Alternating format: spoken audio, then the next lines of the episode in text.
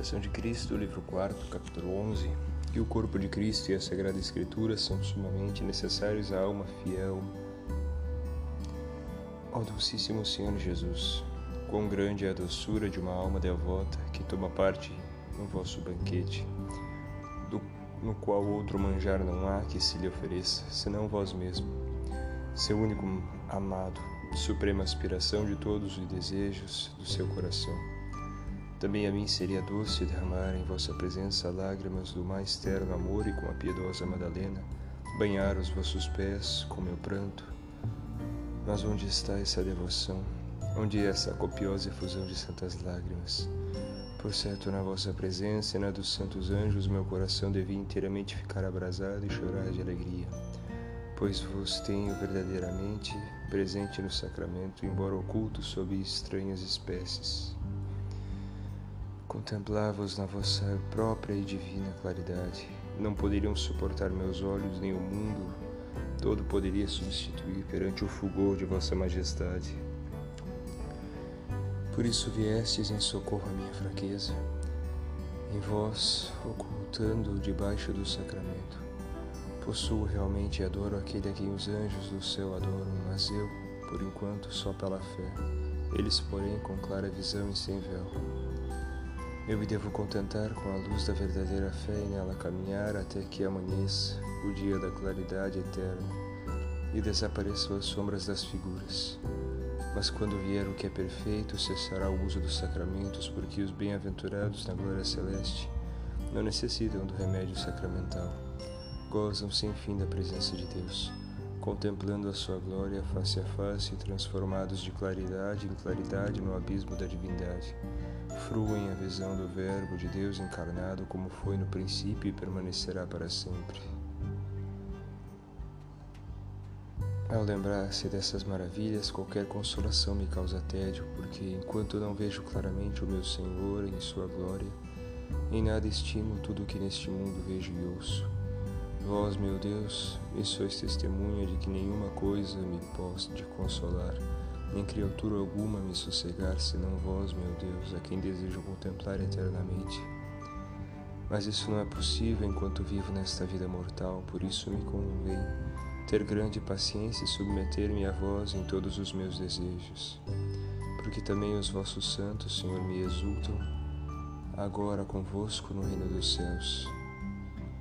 Esperavam durante a sua vida terrestre com muita fé e paciência a vinda de vossa glória o que eles creram, eu creio também, o que eles esperaram, eu espero. Aonde eles chegaram, espero que hei de chegar também pela vossa graça. Até então caminharei na fé, confortado com os exemplos dos santos. Terei ainda os livros santos para consolo e espelho da minha vida, e, sobretudo, terei vosso corpo sagrado como singular remédio e excelente refúgio. Reconheço que neste mundo duas coisas me são, sobretudo, necessárias sem as quais me seria suportável sem as quais me seria suportável esta miserável vida. Confesso que enquanto estou detido no cárcere deste corpo, necessito de duas coisas, alimento e luz. Para isso me deste, Senhor, a mim, fraco, o vosso sagrado corpo, que sustento da minha alma e do corpo, e pusestes a vossa palavra qual cadeia diante de meus pés. Sem estas duas coisas não poderia bem viver, porque a palavra de Deus é a luz da minha alma e vosso sacramento o pão da vida. Podem ser chamadas duas mesas, colocadas de um e de outro lado do tesouro da Santa Igreja. Uma é a mesa do Santo Altar, onde está o pão sagrado. A outra é a mesa da lei divina, que contém a doutrina santa, nos ensina a verdadeira fé e nos conduz com segurança atrás do véu do santuário, onde está o Santo dos Santos. Graças vos dou, Senhor Jesus, luz da luz eterna, pela mesa da sagrada doutrina que nos ministrastes por vossos servos, os profetas, apóstolos e outros santos doutores. Graças vos dou, Criador e Redentor dos homens, que para dar a todo o mundo uma prova do vosso amor, preparastes uma grande ceia onde oferecestes em comida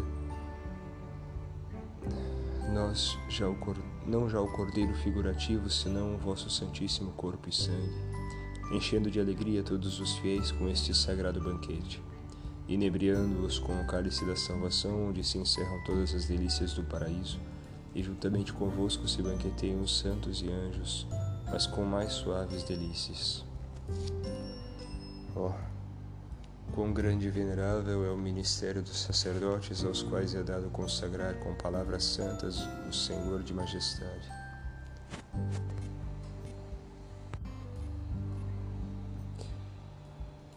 Bendizê-lo com os lábios, tocá-lo com as mãos, recebê-lo em suas bocas e distribuí-lo aos outros.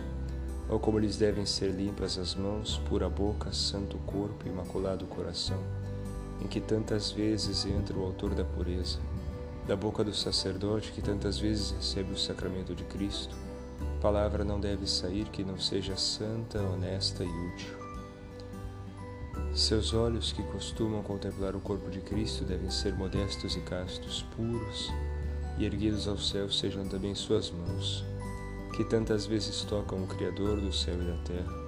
Especialmente ao sacerdote se diz: Sede santos, que também eu, Senhor Deus, sou santo. Assista-nos vossa graça, ó Deus Onipotente, para que nós, que assumimos o ministério sacerdotal, possamos digna e devotamente servir-vos com toda boa pureza e boa consciência. E se não podemos viver de tanta inocência como devemos, concedei-nos ao menos a graça de chorar devidamente os pecados cometidos, doravante vos servir com maior fervor e humildade, com firme propósito e boa vontade.